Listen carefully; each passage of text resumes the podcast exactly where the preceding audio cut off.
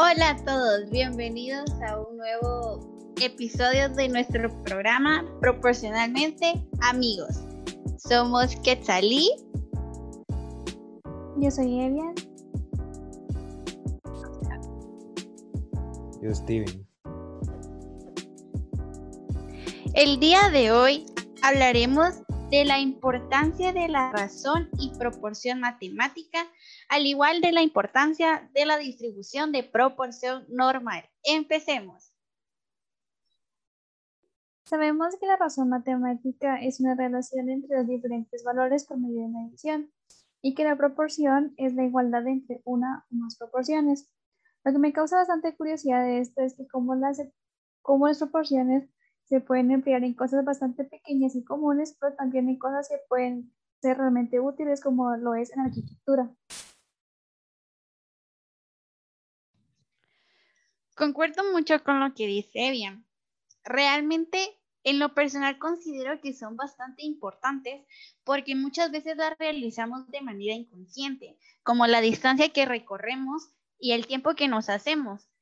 Algunas de ellas pueden ser inversamente proporcionales y otras directamente proporcionales. Así, son directas si aumenta y la otra también aumenta o disminuyen, ambas al mismo tiempo. Inversas, pues una aumenta y otra disminuye o disminuye o y aumenta. Por lo que realmente considero que pueden ser aplicables en muchos estilos y problemas que se nos presentan en la vida, muchas veces para establecer porcentajes, establecer tiempos o demás actividades que podríamos realizar, por lo que considero que son bastante importantes.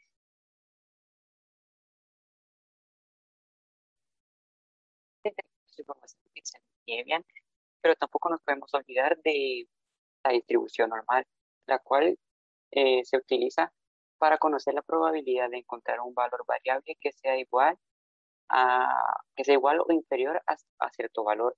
Claro, conociendo la media desviación estándar y la varianza del conjunto de datos sustituyéndolos en la función que describe este modelo. Tenemos algunos ejemplos para esto que podría ser las notas de exámenes, eh, varianzas y más.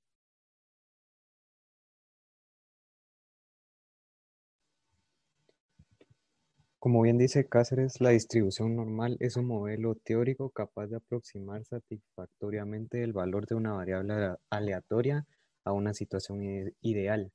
Una variable aleatoria continua puede tomar cualquier número real, por ejemplo, la rentabilidad de las acciones, los resultados de un examen y el coeficiente de inteligencia de IQ.